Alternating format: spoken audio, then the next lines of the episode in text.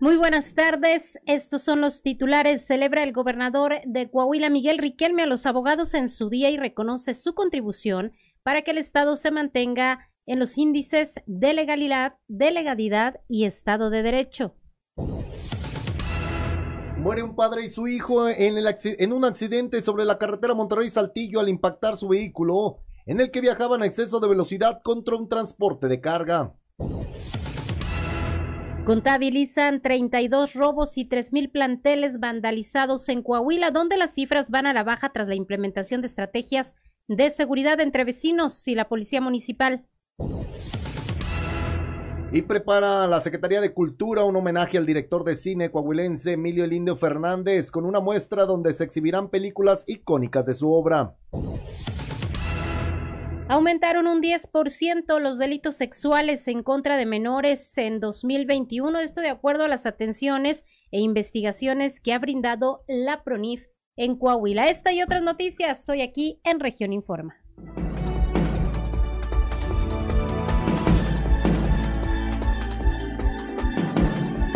Región Informa. Entérese de los acontecimientos más importantes de la región con Jessica Rosales y Cristian Estrada.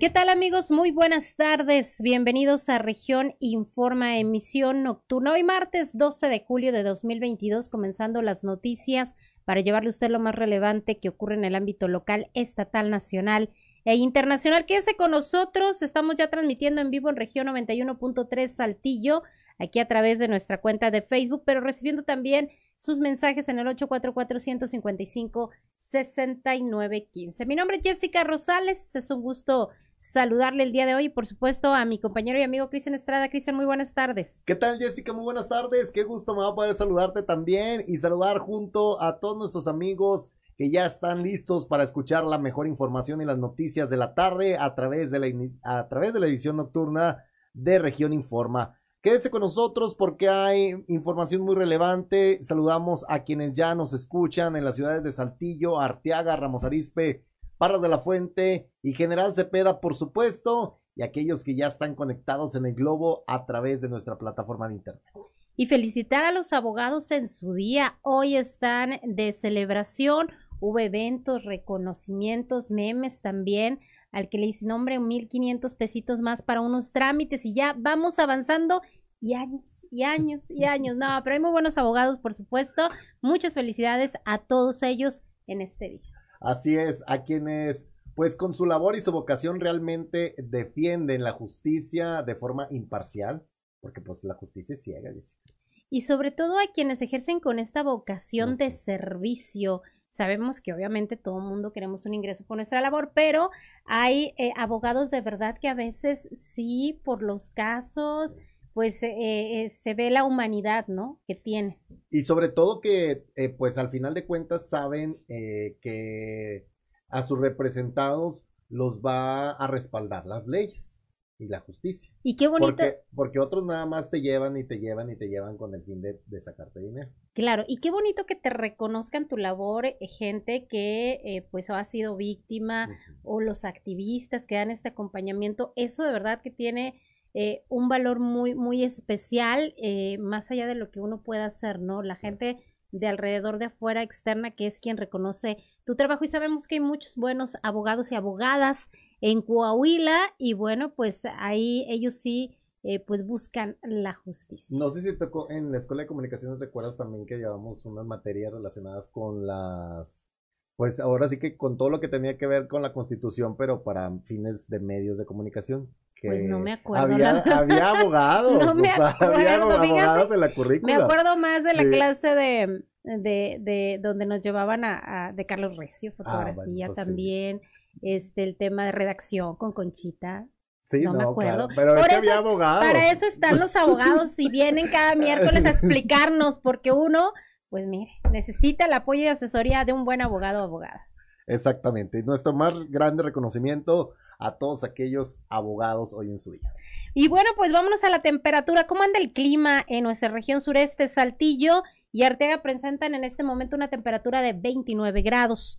Ramos Arispe 31, General Cepeda y Parras de la Fuente 32 grados de temperatura. Pues sí está el clima extremo el día de hoy. Cuídese de los golpes de calor, cuídese de estas temperaturas, hidrátese bien, cuide sobre todo a los grupos vulnerables. Pero vamos a escuchar más detalles en voz de nuestra compañera y amiga Angie Acosta. El pronóstico del tiempo con Angélica Acosta.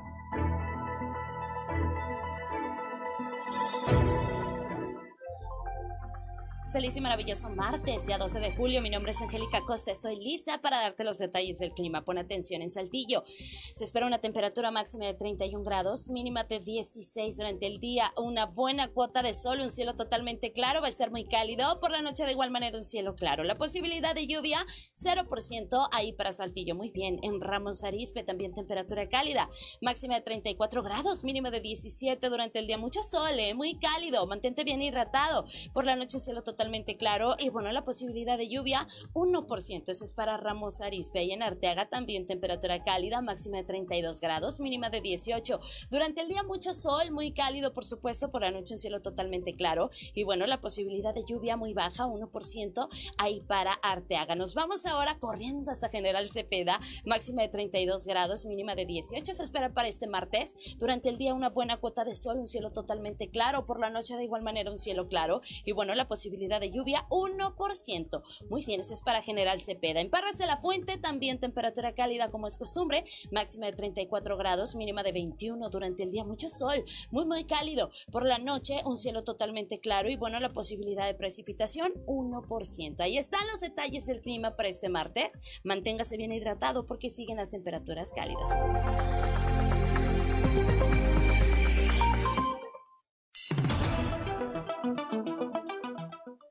Las 7 de la tarde ya con 7 minutos y mire, hace unos momentos el INE anunció que al menos una candidatura será para una mujer en la elección de gobernadores en Coahuila y en el Estado de México y a más tardar el 31 de octubre de este año todos los partidos deben de modificar sus documentos básicos.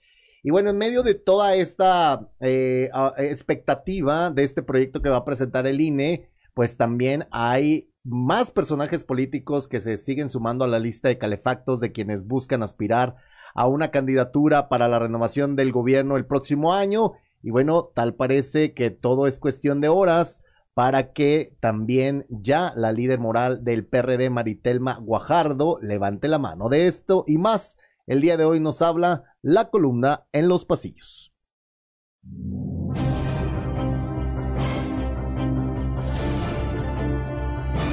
Y en el cartón de hoy, enfatizando, que nos muestra el presidente de México, Andrés Manuel López Obrador, quien está en su podio en las mañaneras y nos comenta, este gobierno no protege a Peña Nieto, ni que fuera narcotraficante.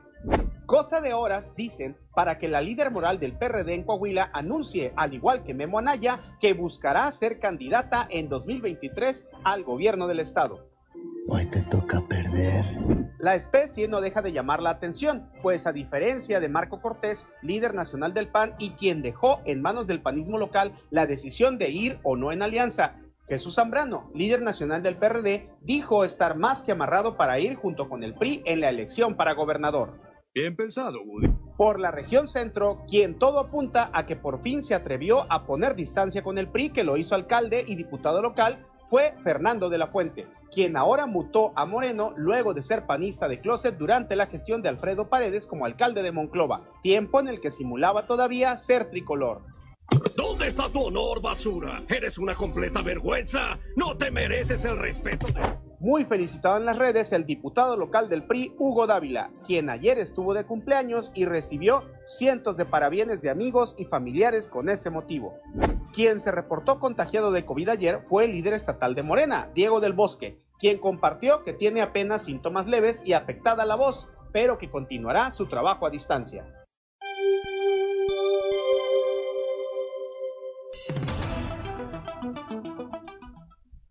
Siete con diez minutos. Y bueno pues vamos a las noticias, pero antes mire ya están comenzando a compartir porque tenemos una promoción Cristian de unos carritos Hot Wheels de el club eh, de City Saltillo, Hot Wheels City Saltillo, que nos trajeron unos carritos de colección para regalar. Entonces, bueno, lo que propusimos fue que durante estos tres días se pongan a compartir nuestras transmisiones y van a participar. Siempre participan una vez, pero hay gente que de verdad es fiel radio escucha y comparten cada noticiero. Entonces, lo que vamos a hacer ahora es que la gente, por ejemplo, veo, por ejemplo, a Adrianeli Ávila, que es muy frecuente que nos escuche, compartió la tarde y compartió hoy. Vamos a ponerle el número de veces que comparte cada noticia. Bueno, es decir, uno en la tarde, uno o sea, hoy. Cada, cada, que comparte es una oportunidad.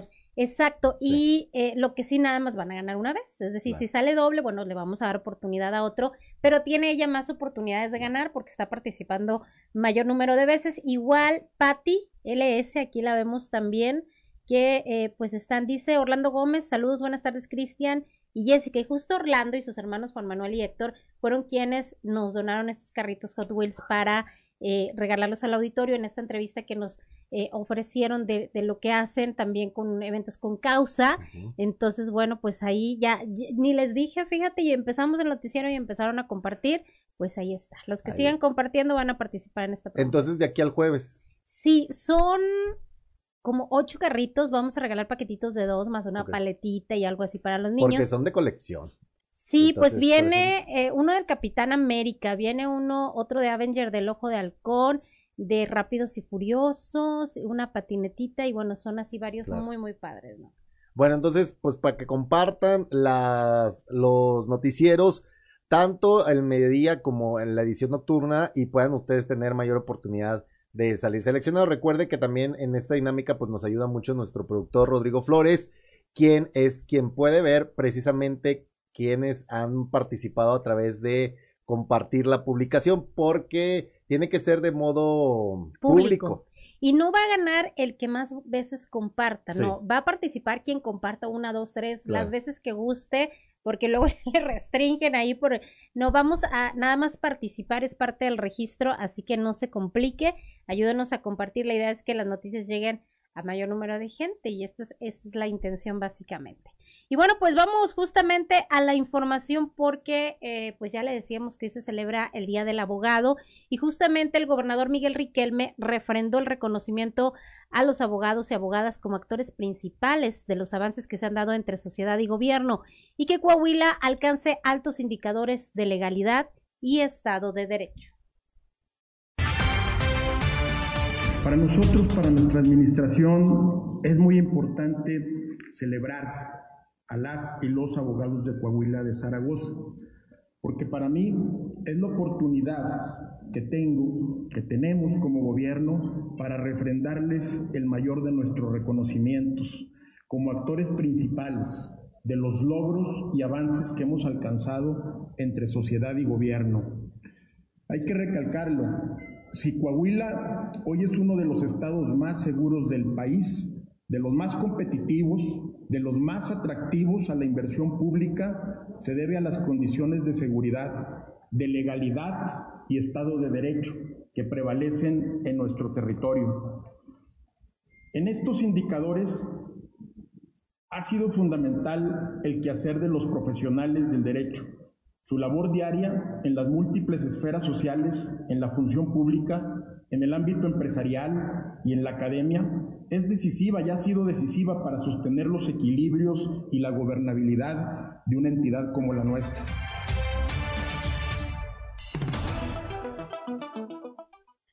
Las 7 de la tarde ya con 14 minutos y mire, pues de, manera muy desafortunada inició este periodo vacacional de verano. Hablando muy particularmente, Jessica, del municipio de Ramos Arizpe, por ejemplo, donde converge la carretera Monterrey-Saltillo, este fin de semana se registraron siete accidentes en este municipio de la región sureste, de los cuales tres personas perdieron la vida, diez más resultaron lesionadas.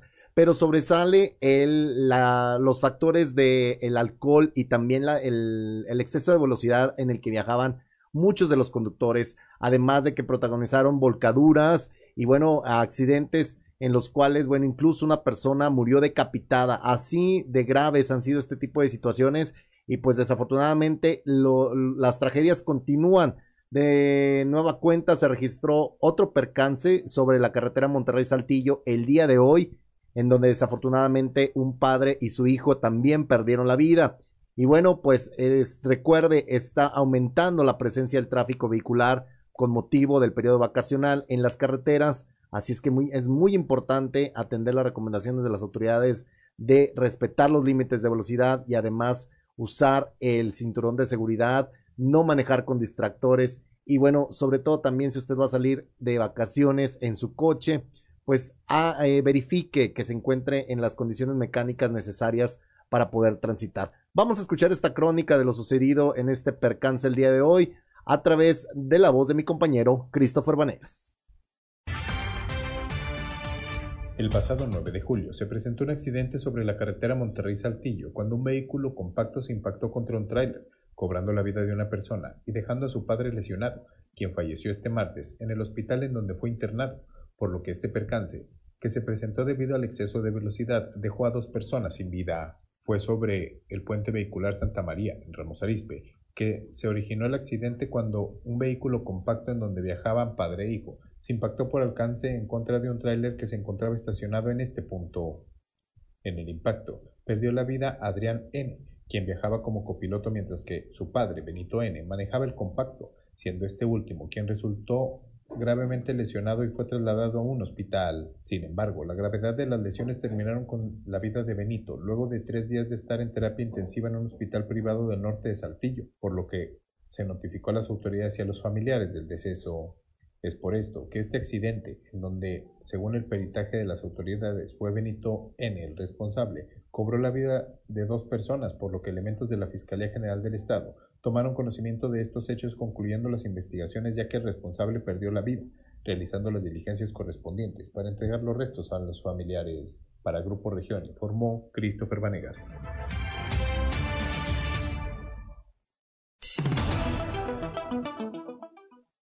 Son las 7 con 17 minutos. Y bueno, en más temas también de accidentes, sin embargo, esto fue en un centro laboral. Durante la madrugada de este martes, un hombre sufrió un accidente de trabajo en una empresa de derramadero que lo dejó gravemente lesionado y terminó por quitarle la vida, esto en el hospital a donde fue trasladado para ser atendido. También la información la escuchamos en voz de Cristo Vanegas.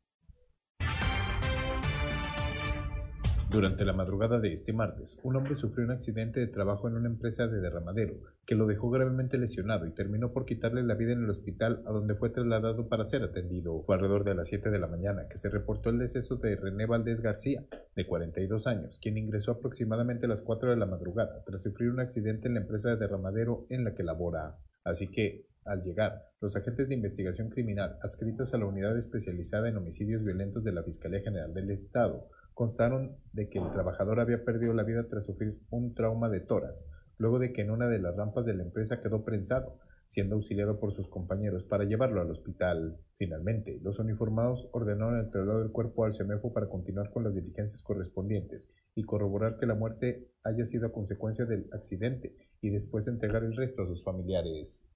Para Grupo Región informó Christopher Vanegas.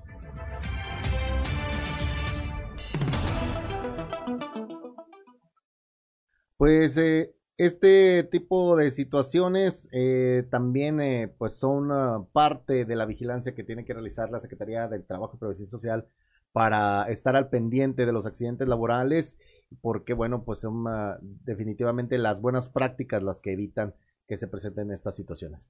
Y bueno, pues tenemos más información que compartirle porque hay, una, hay un caso en el cual, bueno, ya se vinculó a proceso el día de mañana se va a llevar a cabo otra audiencia y que tiene que ver con la difusión de imágenes sexuales de contenido íntimo por parte de una mujer que, bueno, en este caso es el ex marido quien la está acusando de esta, de, por, el, por este delito en el cual se estaría pues aplicando la ley Olimpia. Y al respecto, la diputada Lucelena Morales dijo que pues las leyes son genéricas, por lo cual, bueno, pues eh, cualquier persona que las infrinja debe ser llevado a un procedimiento, como es el caso de esta mujer aquí en Saltillo, que estará siendo procesada bajo esta ley Olimpia.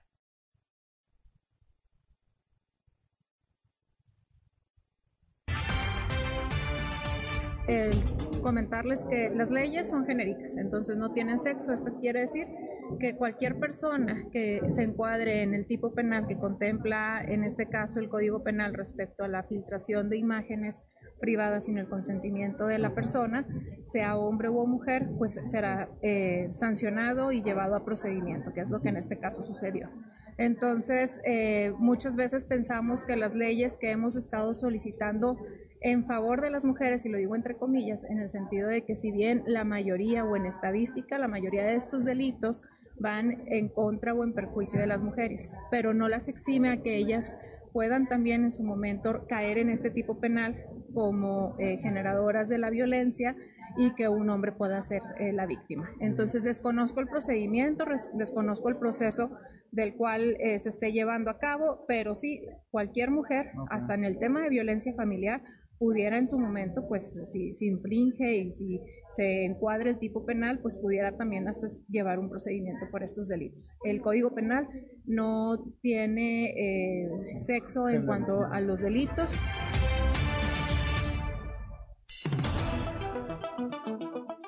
Siete con 21 minutos. Nada más precisar, Cristian, todavía no ha sido vinculado a proceso. La imputación es básicamente que se le considera sospechosa de la comisión de un delito. Justamente mañana a las 2.30 se va a llevar a cabo la audiencia para ver si la vinculan o no a proceso si se acredita que es responsable de este delito.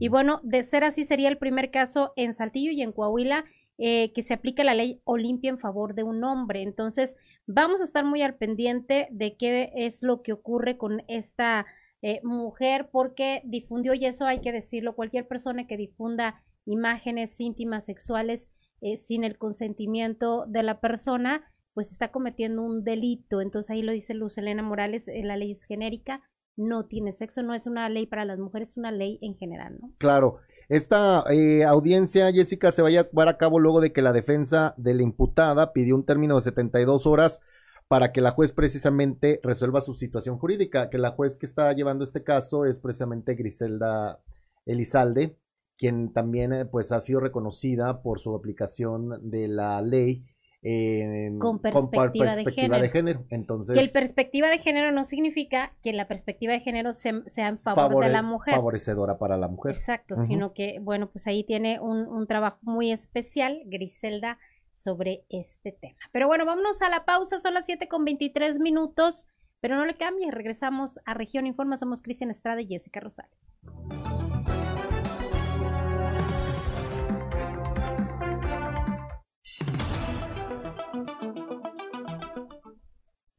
Son las 7 con 29 minutos y bueno, le recordamos que seguimos en esta promoción para que comparta la transmisión en vivo. Saludamos a Vero Garibay, Verónica Garibay, hace ratito que no nos escribías, Verónica, un saludo para ti y para toda la gente que nos sintoniza ahí en casita contigo. Y bien, pues vamos a otras cosas porque ya tenemos preparado este enlace telefónico respecto al tema de las escuelas, cómo están las circunstancias. Estamos en vacaciones, pero ya de regreso, Cristian, pues habrá que enfrentar lo de eh, pues eh, lo de cada año y que es muy común desafortunadamente los planteles que son vandalizados. Así es, y sobre todo, bueno, también este llamado que previamente había hecho la Secretaría de Educación para que los vecinos de los planteles estuvieran atentos y vigilantes. Así es, y justo tenemos en la línea telefónica a Leslie Delgado porque realizó una entrevista con el secretario de Educación, Francisco Saracho, quien nos habla de esta situación. Leslie, ¿cómo estás? Muy buenas tardes.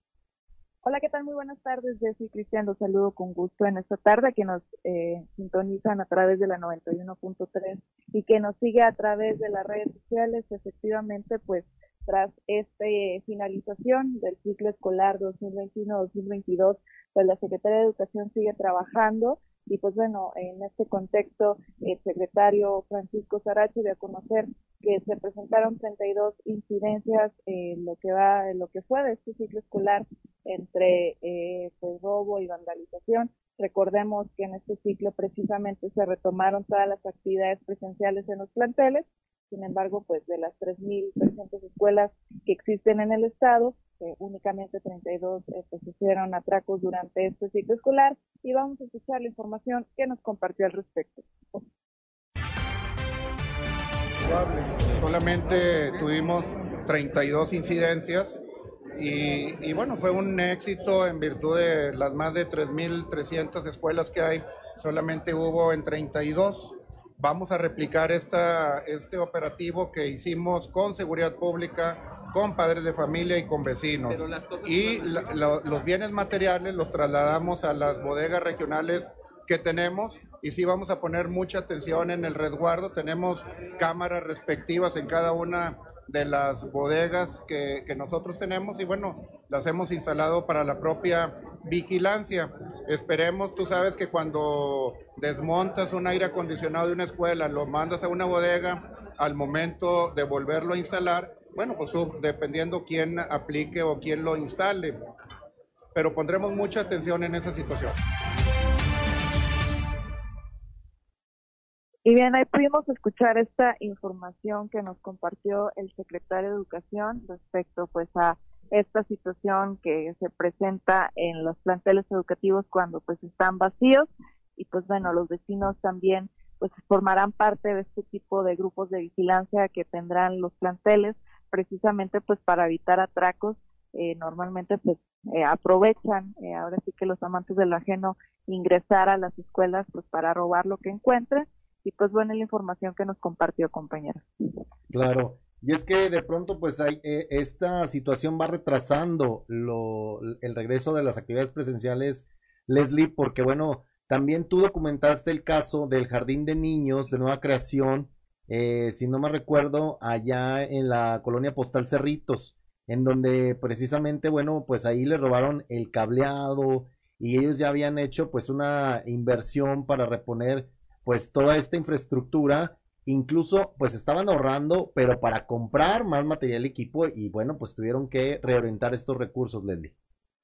Efectivamente, sí, eh, lamentablemente este jardín de niños lo documentamos hace un poco más de un mes, donde nos mencionaba la directora que les habían robado este, este cableado y que desafortunadamente los niños pues tuvieron que suspender algunas clases en algunos eh, salones también y tuvieron que improvisar ahí las, a las educadoras, perdón, precisamente porque pues no tenían la forma de impartir las clases o no tenían pues la manera de conectar eh, los cañones y lo que utilizan para impartir estas clases y pues bueno sí la ayuda de los vecinos y de los padres de familia es trascendental para que se eviten robos durante este periodo vacacional Cris.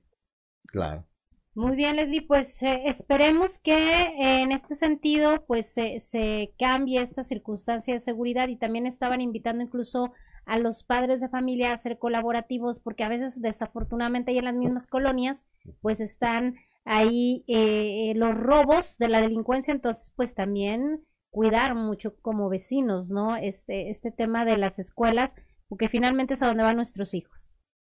Efectivamente, sí, y la ayuda también que ha tenido eh, la Comisaría de Seguridad y Protección Ciudadana con esta cre- creación de los grupos de WhatsApp, que ahí también están integrados los docentes y los directivos, precisamente pues para que este, en cualquier eh, situación que vean eh, sospechosa eh, o rara al exterior o al interior de los planteles, dar aviso a las corporaciones policíacas y que se actúe lo más pronto posible, pero pues sí la recomendación es que pues no se alejen tanto de, de la situación que su- sucede en torno pues a estas escuelas.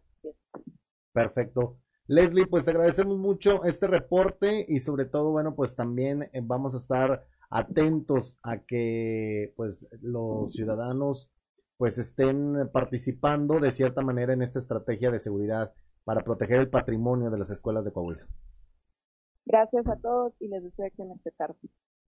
Gracias, Leslie Delgado, con este reporte de las incidencias delictivas y, vandaliz- y la, la vandalización de planteles educativos durante el pasado ciclo escolar. Y bien, tenemos más información también que tiene que ver con temas políticos. Así es, Jessica. Y es que, bueno, también eh, hablando de este tema de la paridad de género en, la candidatura a las gobernaturas del Estado de México y de Coahuila, ya el día de hoy el INE habló acerca de precisamente lo- el proyecto que se va a presentar para poder eh, pues garantizar que exista una mujer al frente de una de las candidaturas eh, de todos los partidos políticos en general, ya sea para la gobernatura de Coahuila o para el Estado de México. Y mire, las Comisiones Unidas de, de, Prerrogativas y de Partidos Políticos y de Igualdad de Género y No Discriminación del INE aprobaron poner a consideración del Consejo General este proyecto de acuerdo que ordena a los partidos políticos nacionales modificar sus documentos básicos para establecer reglas que garanticen la paridad en la postulación de candidaturas a partir de las elecciones de, de, Coahuila y el Estado de México a celebrarse en 2023. En relación a este tema, el grupo parlamentario del PRI pues sigue a la espera de estos nuevos criterios y lineamientos para tratar de involucrarlos en la legislación. Así lo dio a conocer el diputado Eduardo Olmos. Este, paralelamente, pues estamos siendo observantes, ¿verdad?, de, la, de las resoluciones que pueda tener el Instituto Nacional Electoral, en donde eh, se, han, se ha generado discusión respecto a nuevos criterios, ¿verdad?, que, que originalmente no, este, no se habían no se habían considerado, pero que es normal entenderlo, ya que la, el, antiguo pronunciamiento por parte del Instituto Nacional Electoral tenía que ver únicamente con la necesidad de que los estados legislaran su, su este, legislaran el tema de, de, paridad, ¿verdad? Y que esto lo hicieran a través de reformas que tenían un impacto, un impacto electoral. Entonces, pues, lo que yo comenté la vez pasada y que era lo que platicábamos era, hay que esperar a ver estos nuevos criterios y estos nuevos lineamientos para tratar de involucrarlos en, en, la, en la misma legislación, ¿verdad? Y en ese sentido, pues podemos tener una ruta un poquito más clara. Hay, que recordar que está hasta septiembre, hay que recordar que está hasta septiembre y no, no quisiera yo entrar en una controversia en torno al tema de competencia. Entonces, entonces yo, yo, yo creo que en ese sentido este, vamos a esperar a ver los pronunciamientos del INE.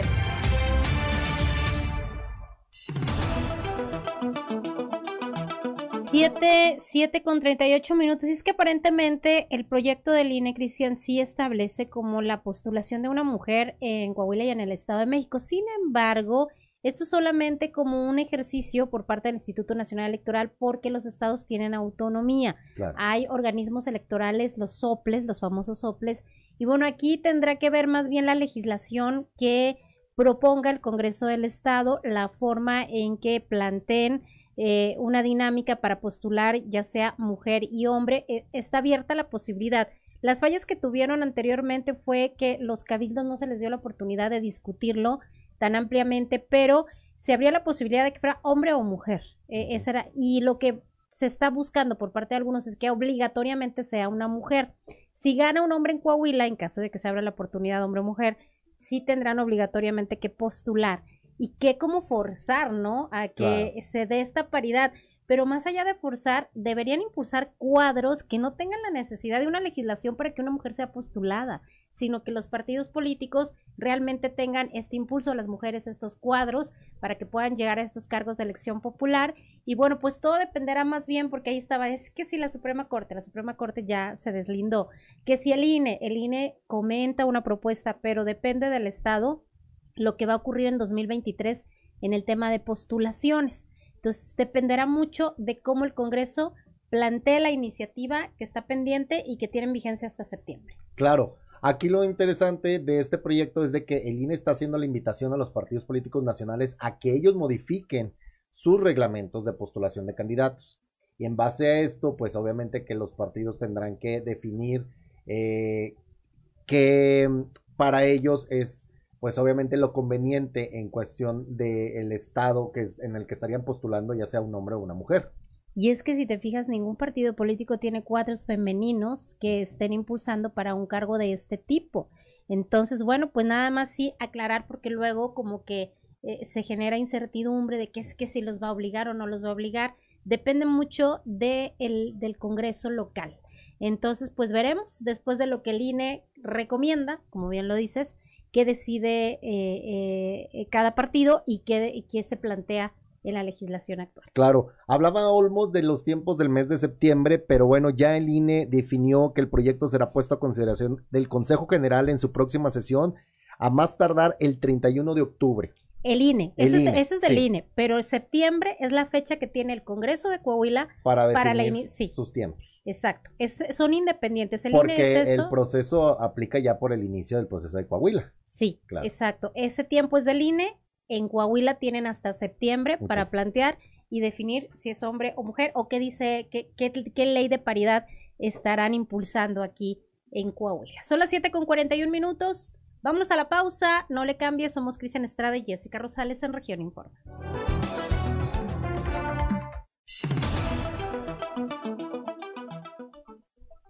Son las 7, 7 con 46 minutos. Y bueno, vamos a temas de cultura, pero esto entiendo se va a llevar a cabo en Piedras Negras. Se trata de un evento interesante que está preparando la Secretaría de Cultura, un homenaje al destacado director coahuilense Emilio El Indio Fernández los días 9, 10, 11 y 12 de agosto con una muestra de cine en la que se exhibirán películas icónicas como La, la Perla, Pueblerina y Salón México. Vamos a escuchar a Carlos Flores Revuelta, coordinador de la dependencia estatal en la región norte. Sí, por el homenaje a, Emilio Lindo Fernández, ese tan destacado director coahuilense, eh, particularmente de la región carbonífera, el día 9, 10, 11 y 12 del mes de agosto se va a realizar una muestra de cine con películas eh, icónicas de él, como son La Perla, Polverina, Río Escondido y Salón México. Esto lo vamos a hacer en forma concertada con, con el municipio de Piedras Negras, va a ser en el, en el auditorio José Vasconcelos a las 7 de la tarde. La próxima semana sale ya la promoción de eso, ojalá que la gente aproveche para ver este material remasterizado. Es un, es un proyecto que se está realizando aparte con el municipio, eh, con la Cineteca Nacional que va a mandar el material ese, este remasterizado. Entonces es, es una forma de honrar a un cineasta tan destacado como lo fue Emilio Lindo Fernández.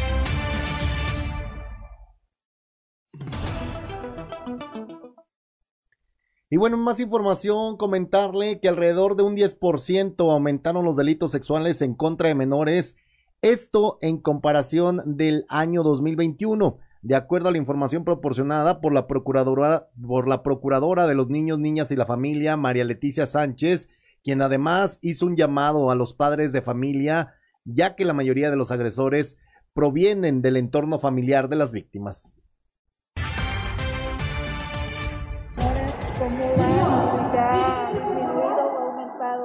Si hemos tenido una ligera eh, aumento, hay que recordar que este delito sexual, las cifras específicas la lleva la fiscalía quien trae las carpetas de investigación, pero si logramos una detección de un aumento. Es importante hacer conciencia en este tema. La mayoría de los agresores vienen dentro del seno familiar, gente llegada a los niños, entonces eh, eh, tengamos esas precauciones dentro del, del seno familiar. Mamá, papá, siempre les hacemos un llamado a platicar, al tener la comunicación directa con nuestras hijas e hijos, a enseñarles los riesgos y la realidad, porque entendamos que la agresión sexual es una realidad que se vive en cualquier parte del país entonces, a prevenir, darles herramientas de prevención para ellos. ¿Cuánto aumentó?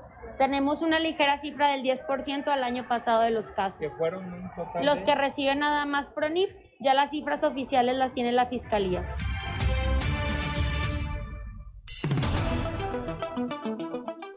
Siete, siete con cuarenta y nueve minutos. Pues lamentable el tema de los delitos sexuales en contra de menores, en donde, bueno, pues es un tema que decía Leticia Sánchez, Cristian, que bajó la omisión de cuidados, pero subieron los delitos sexuales. Creo que también es parte, ¿no? De la omisión de eh, quienes tiene, están eh, pues responsables, ¿no? De la seguridad de los hijos. Y bueno, porque también recordemos que la pandemia elevó el, los casos de violencia infantil en todo el estado de Coahuila.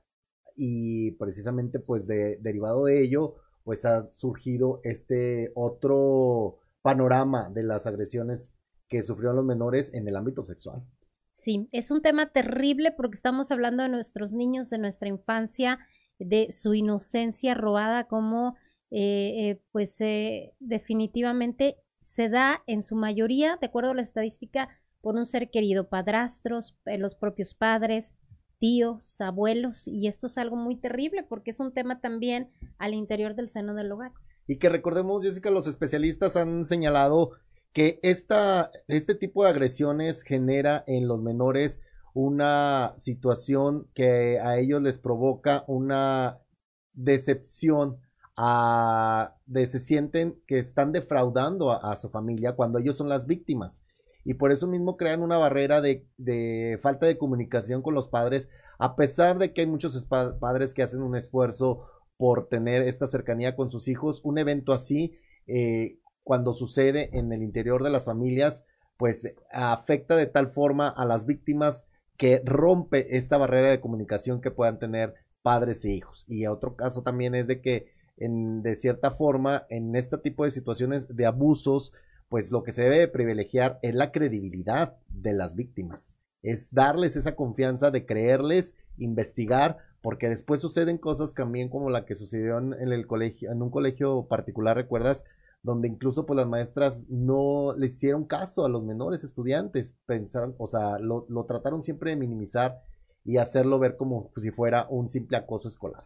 Así es, también en, en, la escuela se está dando este fenómeno, lamentablemente. Saludamos a Elizabeth del Ángel, también dice que ya compartió ahí la transmisión. Vero Garibay, bueno, sabemos de, de la pérdida de su mami, dice que su papá está malito, ojalá se recupere pronto. Muchas gracias por estar siempre atenta a la sintonía. También saludos a María de los Ángeles Solís de López, que nos escucha en la colonia Roma. Pues ahí están a través de nuestras cuentas de redes sociales esta transmisión en vivo. Y vámonos ahora con el mensaje que nos tiene el padre José Ignacio Flores en sintonía, en sintonía con la esperanza. Prepárate, porque estás entrando en sintonía con la esperanza. Virtudes cristianas, remedios para la vida diaria para escuchar y ayudar un lugar con valor y esperanza para toda la familia. Queda con ustedes el Padre José Ignacio Flores en sintonía con la esperanza.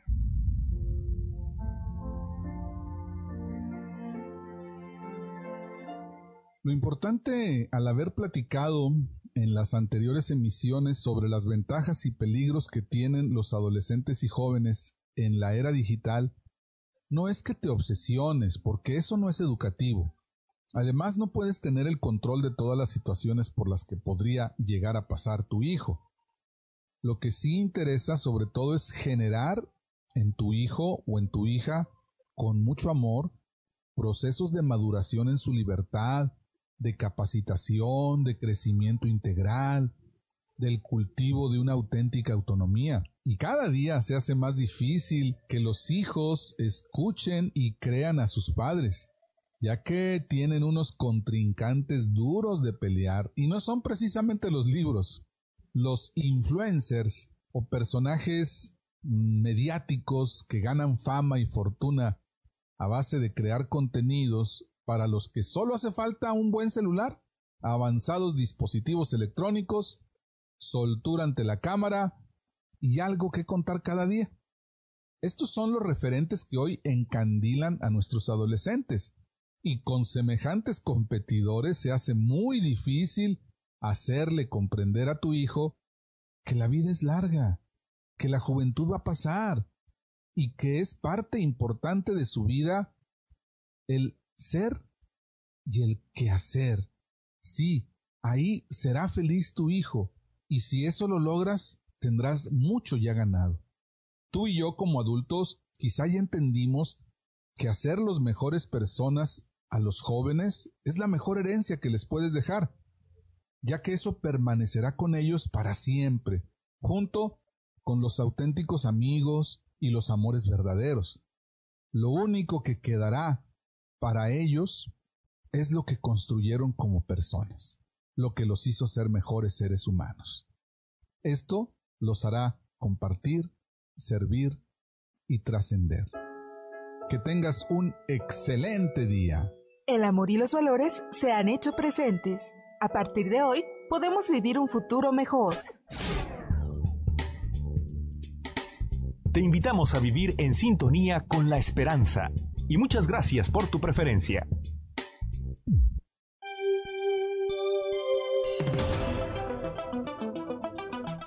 Y bueno, de esta forma hemos llegado ya al final de este espacio de noticias. Recuerden a todos nuestros amigos que nos sintonizan a través de nuestra plataforma digital, continuar compartiendo los noticieros de Región Informa para tener la oportunidad de ganar estos carros de colección de Hot Wheels. y bueno, de esta forma, pues hasta el próximo jueves ya estar dentro de esta dinámica. Eh, una, una, compartir una publicación de uno de los noticieros es una oportunidad para participar. Así es, y por lo pronto ya nos despedimos de nuestros amigos de las redes sociales. Gracias por estar y acompañándonos a través de la transmisión en vivo. Gracias a Rodrigo Flores, quien estuvo a cargo de la producción de la plataforma digital, y Cristian Estradio, una servidora. Nos quedamos aquí en cabina con Edgar Medina.